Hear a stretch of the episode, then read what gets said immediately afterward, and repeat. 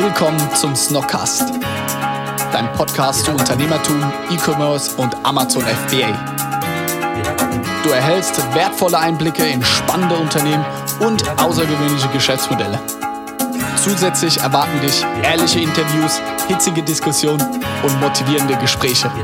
Der Snockcast bringt dich und dein Business auf das nächste Level.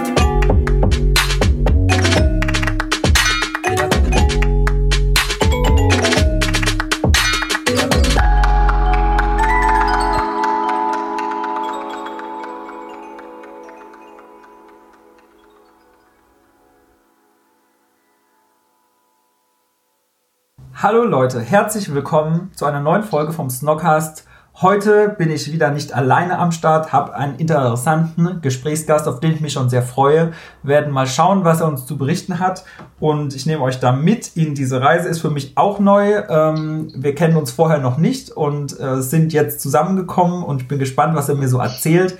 Er bewegt sich auch im Bereich Amazon, hat da auch schon einige Erfahrungen gesammelt. Welche Erfahrungen das genau sind und was da momentan alles so auf seiner Liste steht, das werde ich jetzt äh, im Gespräch mit ihm herausfinden und freue mich drauf. Erstmal herzlich willkommen im Podcast, im Snockcast. Stell dich vielleicht mal kurz vor, sag ein paar Worte zu dir, dass wir wissen, wer du bist. Herzlich willkommen, Bene, im Podcast. Hi Maxi, danke. Und auch danke auf jeden Fall an Moritz, der ja mein alter Mitbewohner ist und über den der Kontakt hergestellt wurde zu euch, zu Snox und zum Snoxcast. Ja, ich bin der Bene, ich bin 24 Jahre alt und wir betreiben, also wir, das sind ich und der Basti, mein guter Freund, in Berlin ein veganes Startup. Und wir machen Soßen und sind letztes Jahr mit unserer ersten Soße, einer veganen Bratensoße, gestartet und haben auch den Verkauf, bevor wir im Einzelhandel waren, komplett auf Amazon ausgerichtet gehabt. Und ähm, ja, verkaufen auf Amazon in unserem eigenen Shop und sind jetzt auch in eigen, einigen Supermärkten äh, in Deutschland vertreten und haben, wie gesagt, den Fokus auf vegane Soßen und eben auch auf äh, komplette Rezeptpakete, damit Leute unter 20 Minuten gesund, vegan und lecker kochen können. Genau, so viel zu meiner Person am Anfang. Okay. Unser. Interessant. Ähm, was mich noch interessieren würde, wie war dein Weg bisher, bis du damit äh, gestartet bist und wie bist du in äh, Verbindung oder wie bist du überhaupt auf die Idee gekommen, so ein Amazon-Business zu starten? Äh, was hast du davor gemacht? Ja, ich bin gelernter Koch. Ich habe ähm, ah. bis zum Jahr 2012 als Koch gearbeitet und habe dann äh, noch BWL studiert danach. Hat mir aber nicht so wirklich gefallen. Also mir mit den ganzen ähm, alles so strikt und auch als Angestellter zu arbeiten, war nicht wirklich äh, mein großes Ding. Und ähm, da ich und mein Geschäftspartner oder mein guter Freund beide vom Bodensee kommen, ähm, es sind Bratensoßen und äh, Spätzle das weit verbreiteste Essen, das es gibt. und da wir uns beide vegan ernähren, ähm, war dann eben am Sonntagstisch die Frage, warum kann man denn eigentlich gute Soßen nicht vegan kochen, weil meine Mutter eben auch mit Pulver alles abschmeckt oder abgeschmeckt hat und ähm, die Soßen dann eben nicht so waren, wie wir es uns vorgestellt haben oder wie wir es auch aus Restaurants kannten. Und dann haben wir eben angefangen rumzuprobieren und an der Rezeptur relativ lange gearbeitet, bis wir eben nur aus Gemüse eine Soße äh, zusammenbekommen haben, die eben ähm, komplett vegan ist, ohne Pulver auskommt, ohne Zusatzstoffe und eben so schmeckt genau. Also so ist dann unsere erste Soße, diese Roots and Rosemary, entstanden. Okay. Und ähm, ja, das Unternehmen gibt es jetzt eben seit letztem Jahr im August.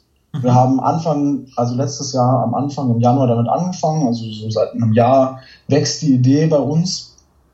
Und wir sind dann eben, es ist schwierig im Lebensmittelhandel oder in den Lebensmitteleinzelhandel reinzukommen und haben uns dann überlegt, warum kann man das denn nicht alles online machen?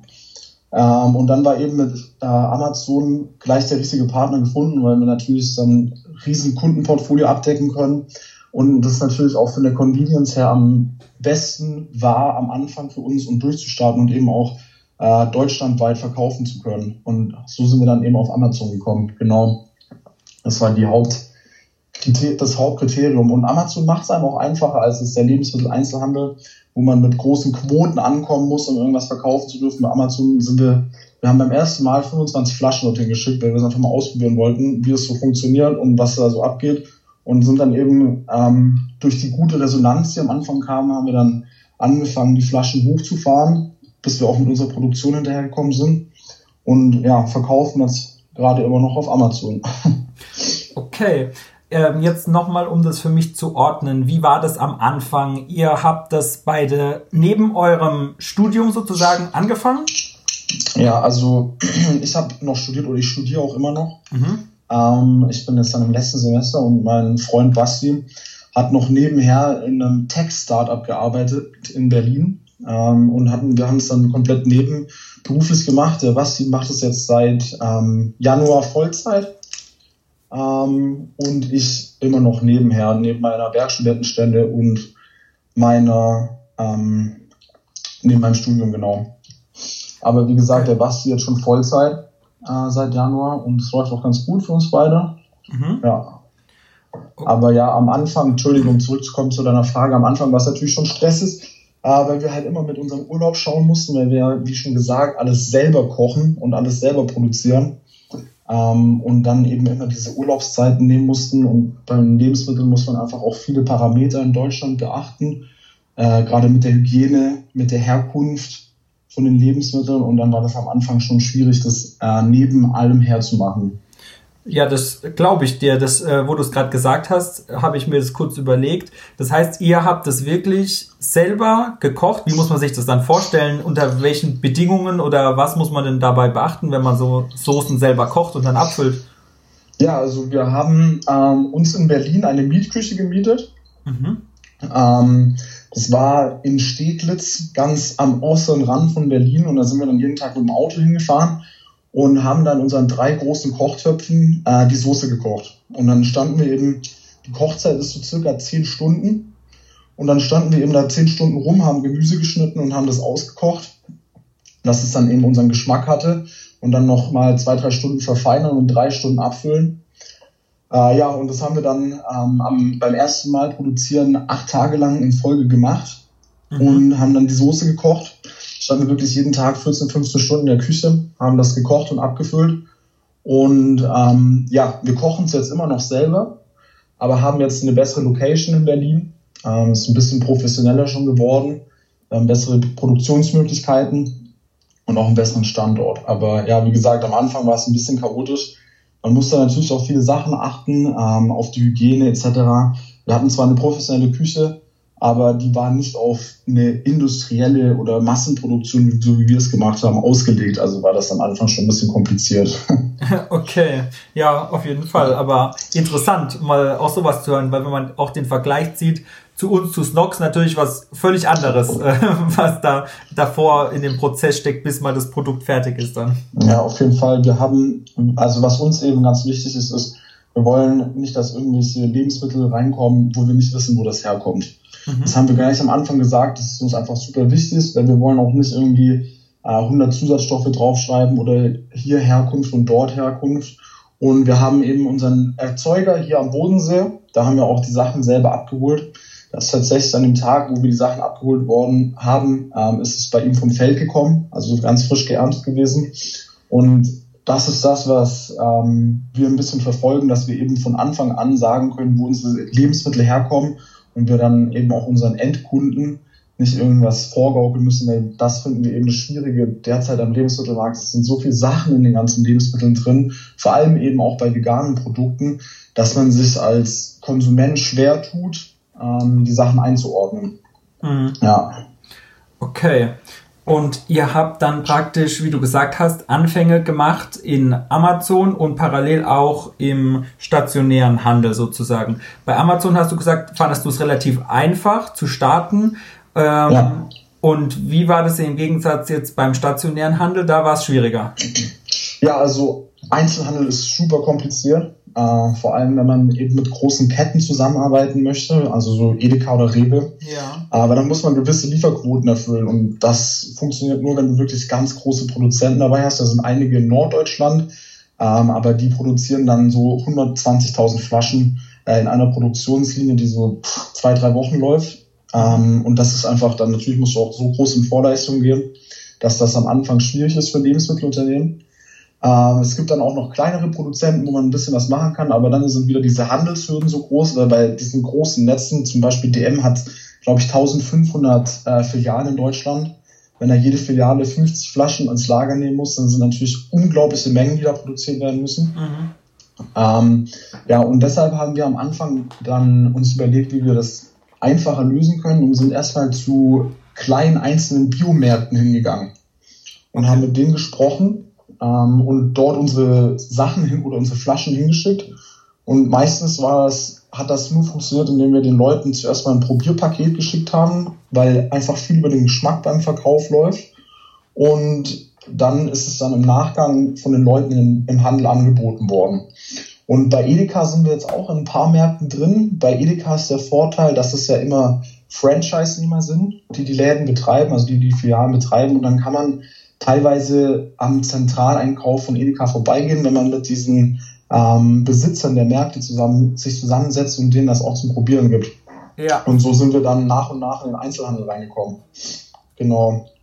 Und ja, bei Amazon, wie, wie gesagt, das ist halt wir haben das am Anfang, war es schwierig für uns, das ähm, zu durchdringen, wie man die Sachen hinschickt, wie wir es auch vor allem verpacken müssen. Ja. Weil Amazon ja dann, wenn das bei den Lebensmitteln nicht richtig verpackt wird, ähm, dann schicken die es einfach wieder zurück. Oder sie nehmen es halt auch gar nicht an.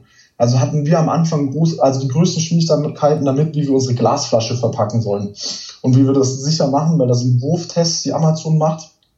Ähm, und das war für uns ein bisschen am Anfang das Problem. Wir haben jetzt eine neue Verpackung, wo wir auch äh, dann mit den Versandkosten wieder ein bisschen runtergekommen sind. Aber das war am Anfang auf jeden Fall unser größtes Problem. Okay, okay. Aber ansonsten, äh, das ganze Starten bei Amazon an sich, hast du gesagt, fandest du relativ leicht beziehungsweise äh, gut machbar, dass man da relativ schnell zum Verkaufen kommt und auch die ersten Sales dann sozusagen machen kann. Also das, wir sind am 1. November bei Amazon Live gegangen. Mhm. Unser größtes Problem war tatsächlich, äh, dass wir am, beim ersten Mal hinschicken das mit Hermes gemacht haben.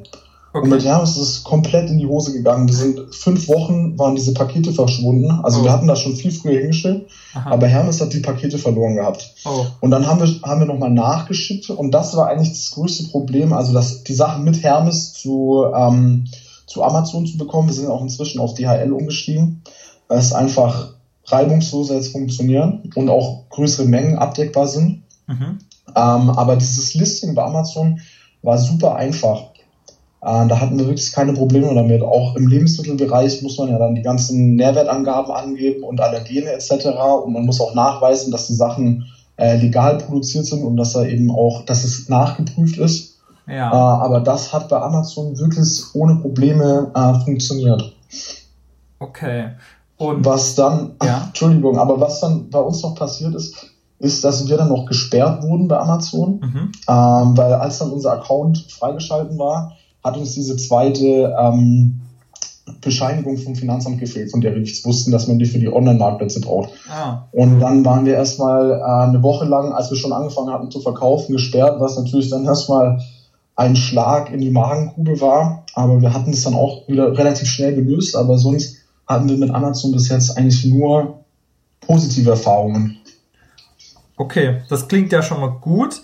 Äh, ich denke mal, diese Erfahrung mit, dass der Account gesperrt wurde, hat so fast jeder Seller mal irgendwann gemacht, warum ja. auch immer. Das äh, hört man ja wirklich oft, dass das aus den verschiedensten Gründen immer mal passieren kann. Aber wenn sich's dann aufgelöst hat und ihr alles machen konntet, dann ist es ja nochmal gut gegangen, sage ich an der Stelle. Ähm, was mich noch interessieren würde, was wir ja auch im Bereich äh, Snog Salting jetzt seit geraumer Zeit immer mehr machen, ähm, wie sieht's denn aus mit dem Listing an sich und der Performance von euren Artikeln oder von dem Artikel? Ihr habt ja momentan, wenn ich richtig mit bin, den einen Artikel bei Amazon, ne? Ja, genau. Also wir haben ähm, jetzt einen Artikel drin. Genau. Und es sind vor ein paar Tagen äh, größere Einheiten hingegangen, weil wir einfach den Trend gemerkt haben, dass wir nicht eine einzelne Flasche verkaufen, mhm. sondern ähm, die Leute kaufen einfach mehr, obwohl wir auch schon ab einer Flasche Prime anbieten. Mhm. Ähm, aber es lohnt sich einfach für uns jetzt mehr, ähm, ein Dreier- und ein Sechser-Paket anzubieten, weil das einfach die Größen sind, die am meisten bestellt werden. Mhm.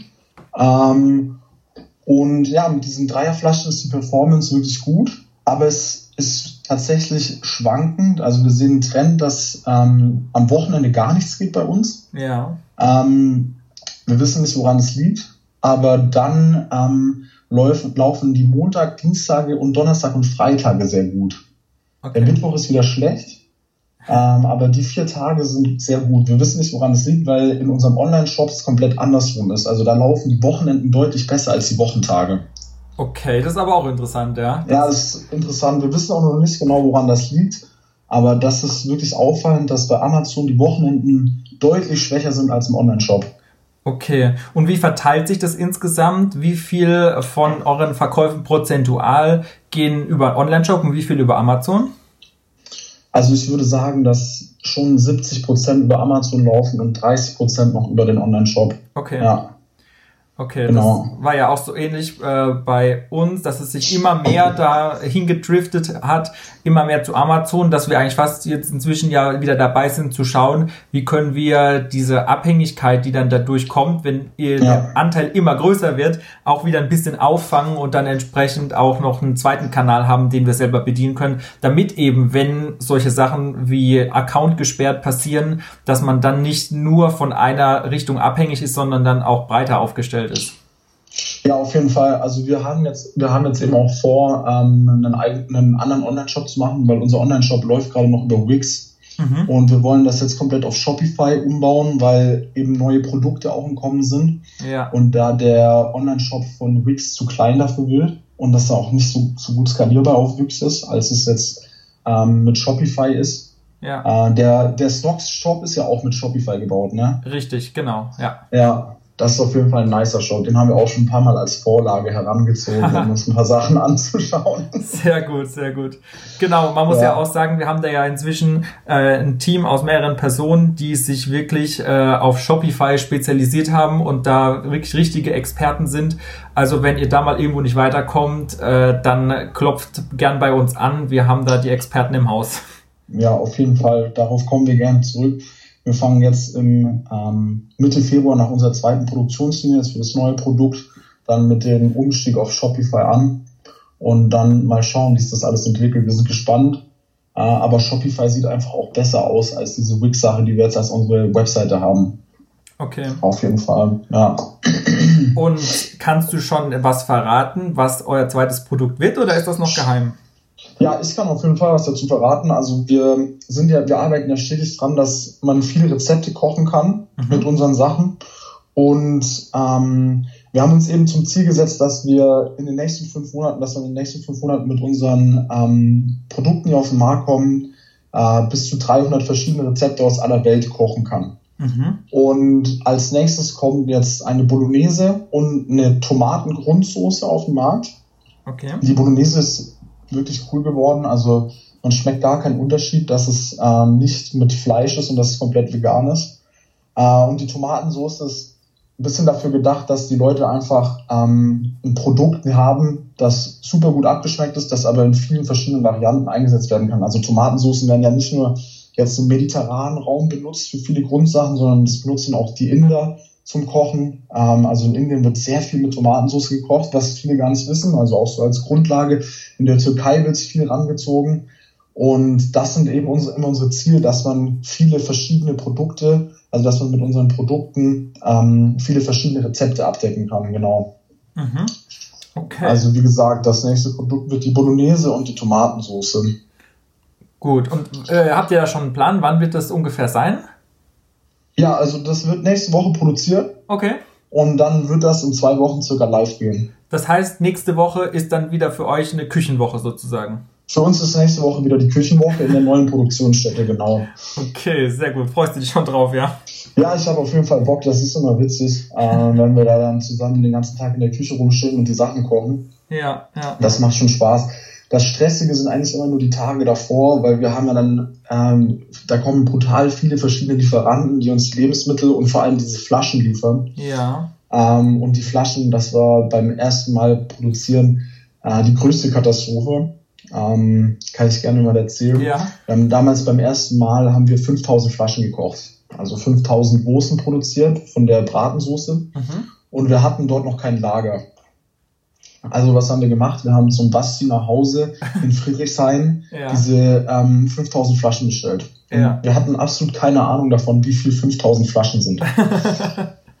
also ist dieser Schenker-LKW mit zwei diese Maxi-Euro-Paletten angekommen ja. und hat diese in, mitten in Friedrichshain diese Flaschen abgestellt auf dem Trottoir. und der Basti hat dann diesen Fahrer noch dazu bewegt, dass er ähm, mit seiner Ameise aus dem LKW diese Flaschen ihm vor die Haustür wenigstens fährt, also in den Hinterhof von der Wohnung rein. Sonst wären die wirklich, das ist so Stachus-mäßig, diese, da wo er wohnt in Friedrichshain, und da hätte er diese Paletten hingestellt. Und dann wären da 5000 Flaschen von uns rumgestanden und wir hatten keine Ahnung gehabt, wie wir das hochbekommen. Oh je. Ja, und auf jeden Fall hat dann ähm, der Basti diese Flaschen dahin gebracht und hat dann mit Ikea-Tüten diese Flaschen äh, in seine Wohnung im vierten Stock hochgetragen. Mhm. Also 5000 Flaschen. Ich kann dir da gerne mal ein Bild dazu schicken, ja. äh, wie diese Wohnung aussah. Die war bis oben hin voll mit Flaschen. Also da ist noch eine Treppe zu einer Terrasse hoch, alles voll mit Flaschen. Wirklich überall standen diese Flaschen rum. Und ja, das war so, das, das war auf jeden Fall eine große Challenge. Das haben wir jetzt aber ähm, gut unter Kontrolle, eben in unserem eigenen Lager. Äh, aber ja, das sind so diese stressigsten Tage vor der Produktion, äh, bis man dann das ganze Material zusammen hat. Aber das heißt ja auch, wenn die ganzen Flaschen in der Wohnung waren, mussten die danach ja auch irgendwie wieder in die Küche kommen, wo ihr das Ganze abgefüllt habt, oder? Ja, ja, natürlich. Das haben wir dann natürlich dann nochmal runtergetragen und dann wieder in die Küche transportiert. Ja, okay, klar. ja. Also die ganze Aktion zweimal dann praktisch. Ja, also ich glaube, der Basti hatte auch jede Flasche zehnmal in der Hand, weil dann muss, dann müssen die auch noch desinfiziert werden. Ja. Und dann sind die ja nach dem Desinfiziervorgang in dieser Abfüllstraße drin, aber dann müssen die aus dieser Abfüllstraße wieder rausgenommen werden und in unsere unsere Kartons verpackt werden. Dann müssen die Kartons wieder ins Lager gebracht werden. Ja, also er hat auf jeden Fall viel Spaß gehabt beim ersten Mal mit diesen Flaschen. okay, ja, das erinnert mich jetzt an die Geschichte, dass das wahrscheinlich, oder ich, nicht wahrscheinlich, dass es auch so war, auf jeden Fall bei den Anfängen von Snox, die ganzen Lieferungen, die dann in immer größeren Mengen kamen, die kamen ja anfangs dann auch zu Johannes nach Hause an die Privatadresse teilweise und da ja. stand das ganze Wohnzimmer mit Kartons voll. Also Johannes Eltern können da ein Lied von singen, von gelagerten äh, Gegenständen und Kartons und was weiß ich alles, äh, das äh, mal das ganze Wohnzimmer blockiert hat, dann so ungefähr. Ja, ich kann mich da auch an den Snox-Cast erinnern, als er das erzählt hat. Genau, äh, genau. Wie, wie alles in sein Wohnzimmer Wohnzimmer reingeliefert wurde. Ja. Ja, also das wird jetzt dieses Mal zum Glück nicht so werden. Einfach dank unserem Lager. Ich, ich weiß nicht, ob auch Bastis Freundin sich das nochmal ähm, ob die das nochmal verkraftet hätte, wenn die komplette Wohnung mit Gläsern wieder vollgestanden wäre. Aber ich glaube, das ist so eine Geschichte, das kann wahrscheinlich jeder, der mal mit Amazon FBA angefangen hat, äh, wahrscheinlich erzählen. Irgend so eine Geschichte in der Art. Weil damit fängt es ja irgendwann immer an, dass irgendwann kommt halt die, irgendwann die größere Lieferung, die dann irgendwo hin muss halt, ne? Ja, auf jeden Fall. Und man hat ja auch, also was ist das Problem finde, man, man stellt sich ja dann viel vor, man bestellt im großen Stil aber man hat keine Ahnung davon, wie groß diese Mengen wirklich sind. Mhm. Mhm. Das finde ich also das ganz Schwierige. Man kann sich das absolut nicht vorstellen, wie viel dann reinkommt. Bei, bei Smogs wird es ja wahrscheinlich, das wird wahrscheinlich noch mehr gewesen sein, äh, wenn dann eine ganze Lieferung ähm, von euren Produzenten kommt, ja. als es bei uns diese Flaschen. Aber man hat einfach kein Gefühl davon, wie viel auf einmal ankommt. Ja. Ja. ja. Vor allem, wenn man es halt zum ersten Mal macht, die Geschichte, ja, auf jeden Fall. Ja, auf jeden Fall. Und äh, du hast jetzt ja gerade eben erwähnt, äh, ihr habt jetzt inzwischen ein Lager. Was habt ihr da genau? Also habt ihr euch irgendwo eingemietet äh, mit anderen zusammen oder ist es ein, äh, ein, bestimmter Bereich, den ihr euch da geholt habt in einer größeren Lagerhalle oder? Äh, ja, also wir sind in einer größeren Lagerhalle drin und haben da ähm, Abteile angemietet, mhm. in der wir unsere Sachen mieten können. Und dann haben wir noch ähm, ein separates Lager, in dem Lebensmittel gelagert werden dürfen. Okay. Also unser Lager ist von Shurgard Mhm. Ähm, das sind in Großstädten Anbieter, die dann verschiedene Lagerräume, also es gibt es auch für Privatpersonen, aber die vermieten auch größere Lagerflächen. Mhm. Und dann ähm, gibt es eben so verschiedene kleinere Anbieter, die eben gekühlte Lagerflächen anbieten, weil bei Sugar darf man eben nicht mit Lebensmitteln reingehen. Ah, okay. Ja, und da sind die auch ziemlich strikt. Also wenn wir da Lebensmittel drin lagern würden, dann äh, würden wir da auch rausfliegen. Äh, das mhm. Problem ist einfach, dass da dann auch schnell Ratten oder so in der Stadt da sind. Mhm. Ähm, und das ist dann halt einfach auch unhygienisch. Und ja, da arbeiten wir dann mit äh, zwei verschiedenen Lageranbietern an, da Sugar einfach nichts Gekühltes hat. Okay. Und wahrscheinlich ist dann aber auch, wenn ich dann so ein spezielles Lager äh, habe oder haben will, für Lebensmittel dann auch das im Vergleich teurer wahrscheinlich, oder? Ja, das ist deutlich teurer. Ja. Äh, was das Gute für uns ist, ähm, wir können, wir haben bei dem Lebensmittellageristen äh, haben wir immer dieses gekühlte Lager, wenn wir in der Produktionsphase sind. Mhm. Ähm, aber wenn dann unsere Produkte rauskommen, dann müssen die ja nicht mehr gekühlt werden, weil wir ja Also wir haben ja ungekühlte Lebensmittelprodukte. Wir ja. haben diese Haltbarkeit ähm, durch das Einwecken in der Flasche. Ja, ja. Ja. Okay, nee, genau, das ist Aber praktisch, ja. ja. Das ist auf jeden Fall deutlich teurer äh, als es eine normale Lagerfläche. Ja. Okay. Aber wir sind noch weit von der Größe von eurem neuen Lager entfernt. ja, ja, das ist schon nochmal eine andere Nummer, ne? Ja, krass. ähm, wenn ich jetzt gerade so zurück überlege, du hast gesagt, einerseits äh, zum Beispiel gesperrter Amazon-Account, zum anderen dann Gläserlieferung, die auf der Straße steht, die irgendwie rein muss. Ähm, das sind ja alles immer so Dinge, wo man dann vielleicht auch äh, immer überlegt, okay, lohnt sich die ganze Story überhaupt, der ganze Aufwand? Äh, habt ihr da jemals irgendwie dran so gezweifelt und überlegt, machen wir das jetzt wirklich weiter? Ähm, Gab es da vielleicht noch so andere Punkte, wo ihr dran wart und gezweifelt habt? Oder ähm, habt ihr gesagt, egal, wir haben uns schon darauf eingestellt, es geht immer weiter und egal was da kommt, also wir machen gerade so weiter? Also ich glaube, wir hatten äh, einige Meltdowns, wenn man das so nennen kann, wo wir wirklich dachten, so, warum machen wir das jetzt eigentlich? Ja. Äh, vor allem eben auch wegen dieser Doppelbelastung am Anfang, auch vor allem beim Basti. Mhm. Der hatte wirklich einen Job, wo der mehr als, auf jeden Fall deutlich mehr als 40 Stunden die Woche gearbeitet hat. Und dann noch die anderen Sachen dazu. Dann hat er eben auch seinen ganzen Urlaub noch für die Produktion aufgebraucht. Er war einfach auch dann ausgelaugt am Ende. Ja. Und da waren wir dann schon oft mal so, oh, lohnt sich das jetzt alles überhaupt? Wir haben auch unsere ganzen Erspartes, unser ganzes Erspartes damit reingepackt. Ähm, und aber dann hat sich das immer so, das Gute ist, dass wir einfach schon so lange Freunde sind und dann kann man sich immer wieder mal pushen. Mhm. Ähm, und eben auch geteilt, also geteiltes Leid ist halbes Leid, würde ich mal sagen. Ähm, und so haben wir uns dann immer durch diese Situation durchgehangelt. Mhm. Aber was uns immer wieder sauer aufstößt, ist ähm, bei unseren Social Ads, also auf Facebook und mhm. auf Instagram, bekommen wir super viel Hate. Also okay. bekommen wirklich viele Hassnachrichten, auch wirklich Drohungen etc. Ähm, aber das ist wohl einfach so im Lebensmittelbereich und vor allem, wenn man eben so pflanzenbasierte Lebensmittel macht. Das ist einfach ähm, das ist ganz schwierig, äh, weil verschiedene Personengruppen sich da einfach persönlich angegriffen fühlen äh, durch eine vegane Ernährung. Obwohl wir in ja. unseren, ähm, in unseren Socials wirklich sehr moderat auf unser Produkt hinweisen. Also es sind meistens nur kurze Clips oder kurze Videos, aber es wird jetzt nicht irgendwie so angeprangert, wenn sich jemand nicht vegan ernährt. Ja. Äh, es geht uns ja auch vor allem darum, dass Leute, die jetzt mit einer pflanzenbasierten Ernährung noch nicht so viel am Hut haben, einfach auch mal ein Alternativprodukt bekommen, damit die das auch mal ausprobieren können, damit die eben auch verstehen, dass ihnen nicht wirklich was fehlt, wenn die Sachen ordentlich produziert sind. Ja. Aber ja, da fühlen sich wirklich viele Leute angegriffen ähm, und schreiben uns auch wirklich fiese Sachen. Okay. Ähm, ja. Also das hätte ich dich auf jeden Fall sowieso auch noch fragen wollen, aber gut, dass du es äh, von dir aus schon ansprichst, dieses Thema. Äh, dazu noch äh, vorab wollte ich noch kurz erzählen, du hast mir ja im Voraus äh, Soßen zugeschickt, dass ich das auch mal selber probieren kann. Nochmal vielen Dank dafür. Ich habe es ja. natürlich ausprobiert und mir hat's gut geschmeckt. Super, ähm, vielen Dank. Äh, nur was ich da jetzt, äh, warum ich es erwähnen wollte oder was ich erzählen wollte dazu, fand ich ja ganz lustig. Ich habe dann ja geschrieben, äh, was würdest du empfehlen, was soll ich damit mal ausprobieren und machen. Dann hast du mir den Link geschickt. Ihr habt da ja so einen Blog, wo, äh, wie du gesagt hast, Rezepte erklärt sind, wo man mit euren äh, Soßen kochen kann. Das ist wirklich super beschrieben und äh, viele Inspirationen auf diesem Blog drauf. Ähm, und was dann aber lustig fand, war, dass du gesagt hast, ja, probier doch einfach irgendwas aus, aber du kannst auch Fleisch dazu essen und es als Fleischsoße nehmen. Das fand ich dann schon mal äh, irgendwie ganz witzig, ähm, weil das eigentlich unterstreicht, klar, was du sagst, ähm, jeder kann das natürlich machen, wie er will und warum soll man da jetzt irgendjemanden haten oder verurteilen, weil er das eine oder das andere macht? Also, aber. Ja, auf jeden Fall. Also, ähm, wie gesagt, äh, Basti ich essen, äh, leben beide vegan. Mhm. Ähm, das ist auch, das ist unser Ding so, uns gefällt es. Ähm, aber wir möchten eben keinen bekehren. Ja. Also das, das ist uns ganz wichtig, weil das ist einfach eine persönliche Entscheidung.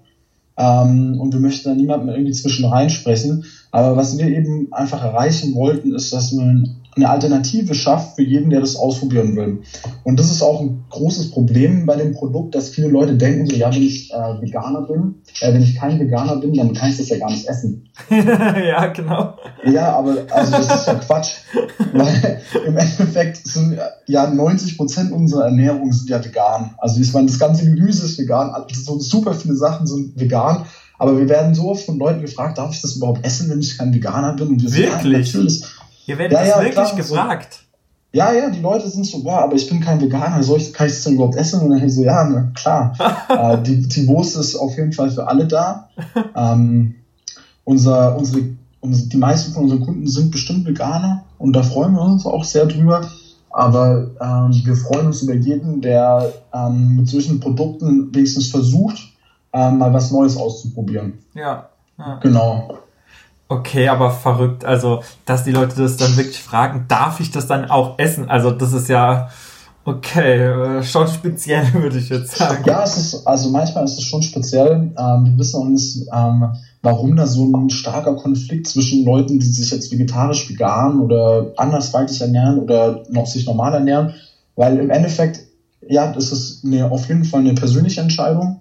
Ja. Und wir wollen nur irgendwie einen kleinen Teil dazu beitragen, äh, vielleicht die Welt ein bisschen besser zu machen, äh, aus unserer Ansicht raus. Wir möchten es aber niemandem auf die Nase binden. Ja. Aber ja, für viele Leute ist es wirklich so ein ideologischer Konflikt mit der Ernährung. Ja. Aber ja, da haben wir eigentlich gar keine Lust drauf, uns darauf einzulassen, ähm, weil das ist ja wie wenn man äh, Religion anbietet. Ja. Also es ist halt einfach ja. eine persönliche Entscheidung für jeden und man sollte da nicht sich auf äh, die Meinung von anderen belassen. Ja. Ja. Okay, ja, finde ich eine gute Einstellung auf jeden Fall. Ähm, was mich noch in dem Zusammenhang auch interessieren würde, äh, wie, ist denn, wie ist das denn so gewesen oder ist es momentan mit Familien und Freunde, wenn ihr so darüber erzählt, dass ihr das jetzt macht, dass ihr da auf Amazon verkauft und auch das in den Geschäften habt? Ähm, wie ist da so die Resonanz? Was meinen die so da dazu? Ja, also am Anfang waren alle wirklich super kritisch vegane Bratensoße. Habt ihr euch das gut überlegt? Ja. Ähm, und vegane Soßen. Und dann haben wir es allen mal das erste Mal zum Probieren gegeben und dann waren alle schon so, wow, krass. Also, das hätten wir nicht gedacht, dass der Geschmack, so, also, dass der Geschmack so gut ist. Mhm. Äh, wir haben es auch einigen Köchen zum Probieren gegeben und die meinten dann auch so, wow, echt fast besser als die viele Soßen im Restaurant. Und damit, also mit diesem Probieren lassen, ist bei vielen dann das gesunken. Mhm. Ähm, und dann ist es auch von vielen in positive Resonanz umgeschlagen. Ja. Äh, aber es haben sich auch wirklich Leute von uns abgewandt, die, die uns jetzt super doof finden, auch, aus was für Gründen auch immer. Okay. Ähm, aber die das überhaupt nicht verstehen können, dass wir uns jetzt hier selbstständig machen. Ähm, ja, also da, da waren gemischte Resonanzen, also oder gemischtes Feedback dabei, aber ich würde sagen, ähm, der, der grundsätzliche das grundsätzliche Feedback ist auf jeden Fall positiv und alle freuen sich darüber, dass wir was machen, was uns Spaß macht. Ja, ja, okay. Ja. Aber krass jetzt, wenn du es so erzählst, tatsächlich, aber das waren dann wahrscheinlich aber keine, mit denen ihr wirklich super gut befreundet wart. nein, nein, das, also, das, das, das, auf gar keinen Fall. Also so Leute, die uns wirklich nahe standen, ähm, haben das nicht gemacht. Ja. Ähm, aber so vereinzelt, so Leute, die man halt so als Kumpel bezeichnen würde, haben dann so gesagt, so, okay, dann kann ich überhaupt nichts anfangen oder haben dann auch irgendwie auf unserem Instagram Sachen schlecht kommentiert, wo wir uns dachten, so, okay, Echt? das würden wir jetzt, ja, ja, das würden wir jetzt nicht machen. Aber da sind wir dann eben wieder bei diesem Thema mit diesem äh, ideologischen Konflikt. Ich glaube, das ist einfach für viele ein Problem. Ähm, und ja. Okay, aber glaubst du, das hat dann wirklich direkt damit was zu tun mit diesem äh, Thema vegan oder grundsätzlich mit sein eigenes Ding, was selbstständig machen? Oder du hast es schon eher auf das Vegane bezogen, sozusagen? Ja, ja, das auf, also auf jeden Fall eher auf das Vegane bezogen. Okay. Ähm, so, dass man sich selbstständig macht. Ich glaube, da ist jetzt gerade die richtige Zeit dafür, weil einfach auch der, der Spirit so in Deutschland mit diesen Startups auch endlich kommt. Ja. Und ich denke, dass so das die meisten Leute auf jeden Fall cool finden. Auch wenn man ein cooles Produkt hat, äh, dann denke ich, dass die meisten Leute so am Anfang skeptisch sind, aber sich das dann auf jeden Fall schnell legt und dann alle so voll dabei sind. Ja. Und es auch cool und mutig finden, wenn man sich selbstständig macht und vor allem seine Idee äh, lebt. Ja, ja, genau. So erlebe ich es eigentlich meistens auch, dass es so anfangen, manchmal eher kritisch und dann, sobald sich so ein bisschen etabliert hat und man sieht, okay, das könnte was werden, dass es dann oft auch äh, umschwackt. Gerade dann auch vielleicht zu dem, äh, die vorher skeptisch waren, so habe ich schon immer gesagt, dass das was wird und äh, habe schon ja. gesagt, dass, dass das auf jeden Fall durch die Decke gehen wird. ja, das ist auf jeden Fall witzig. Äh, ich glaube, wir Deutschen sind ein bisschen ähm, zurückhaltender, vor allem wenn es auch um so Finanzsachen geht weil man einfach auch viel, man muss einfach sein eigenes Geld viel investieren am Anfang. Und dann sind viele Leute so, wow, habt ihr euch das gut überlegt? Und dann, dann wenn es nicht klappt, dann ist alles weg. So, aber wenn es dann so ein bisschen angelaufen ist, dann sagen die meisten Leute, ja, wow, cool, dass ihr, dass ihr euch getraut habt. Ähm, ja. ja. Also, also so wie du sagst. Ja, ja. Okay, das heißt, wo soll denn jetzt die Reise hingehen? Was sind so eure Pläne? Du hast ja gesagt, dein äh, Kumpel, Geschäftspartner Basti macht das momentan schon Vollzeit. Du hast es dann ja. demnächst auch vor, wenn ich das so richtig raushöre? Ja, also das ist natürlich das Ziel, dass wir es beide Vollzeit machen können. Ähm, ich, also das, der Weg geht auch dorthin. Ich muss, wie gesagt, jetzt noch mein Studium fertig machen. Mhm. Äh, habe da noch ein Semester, wollte das auch nicht abbrechen, will es unbedingt fertig machen. Mhm. Ähm, und dann sind eben die nächsten Schritte, dass dieses Jahr noch ähm, acht weitere Produkte auf den, auf den Markt kommen werden. Mhm. ähm, also was ich ja gesagt habe, auf diese 300 Rezepte wollen wir in den nächsten fünf Monaten hinkommen. Und insgesamt sollen dieses Jahr eben dann acht Produkte auf den Markt kommen von uns, die auch schon relativ fertig entwickelt sind. Mhm. Ähm, da kann ich aber noch nicht zu allen verraten, was es ist. Also die Bolognese ja. ähm, jetzt als nächstes. Ähm, bei den nächsten werde ich euch gerne mal ein, ein, Probierpaket dann ins Office schicken, gerne. wenn die kommen. Ja. Ähm, und dann ist eben auch das große Ziel, dass wir unsere äh, Rezeptpakete anbieten, wo dann auch ähm, noch Beilagen reinkommen und auch noch ähm, Fleischalternativen, die es dann also so als, als Sättigungsbeilage oder als Haupt, also als Hauptgericht dann, äh, was es geben würde von uns. Ja. Und ja, also das ist dann so die große Vision, dass wir eben äh, mit Rezeptpaketen ähm, noch besser in Kombination bringen werden mit unseren Produkten. Genau. Okay. Im Moment ist es ja so, dass im Office ein Wettstreit herrscht, äh, welches Team immer Zweierteams am besten kocht. Das heißt, ja. wenn äh, das Team dann euer Produkt zur Verfügung hätte, dann hätte es natürlich gute Chancen auf den Kochtitel, ne? Ich würde auf jeden Fall sagen, dass die gute Chancen hätten, äh, weil man eben mit unseren Sachen was Neues ausprobieren kann, ja. was man davor wahrscheinlich noch nicht so gegessen hat und einfach auch ein Produkt bekommt, das wirklich auf Restaurantqualität ist. Also ja. das hat mit dem normalen Fertigessen oder mit normalem Tütenpulver etc. nichts am Hut. Also das Du hast es ja auch probiert. Ja, ähm, ja ich ja. denke, das ist jetzt nicht in die Richtung von Knorr etc. Nee. Ja, also nee, nee. werden dann eins von den zwei Teams auf jeden Fall gute Chancen haben. Vielleicht, wenn der Moritz mal im Sommer wieder zu euch kommt, der ja auch äh, vegan lebt, genau. soll der vielleicht mal damit kochen. ja, genau. Ich, also, so wie mein aktueller Stand ist, kommt er im Sommer auf jeden Fall mal wieder hierher. Ja, ja das hat er mir auch gesagt. Ja. Okay, ja, auf jeden Fall. Das, äh, das wäre was. Ähm, also, mein, das, was du zugeschickt hast, jetzt schon, haben wir ja schon. Mit dem kann man ja mal starten.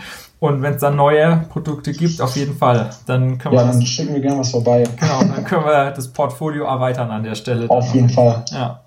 Okay, das klingt aber alles sehr gut. Dann bin ich ja gespannt, wo dann eure Reise hingeht und auch generell, wie es dann weitergeht. Wer weiß, äh, wenn ihr dann wachst, ob ihr dann auch ab und zu dann vielleicht immer mehr werdet und dann auch mal äh, wie Snox hier so ein Team an den Start stellt. Man weiß ja nie, wo die Reise hingeht. Ja, das wäre natürlich schön, aber auch auf der anderen Seite ein bisschen beängstigend. ich habe vorher mal auf eurer Website das Team gezählt, das sind jetzt, glaube ich, 15 Leute, ne? Äh, ja, es äh, schwankt täglich, sage ich mal. Nee. Aber äh, genau, so um den Daumen gepeilt, äh, Vollzeit sind wir, glaube ich, inzwischen bei 15 ungefähr, ja. Ja, das ist natürlich schon ein Riesenteam. Ja.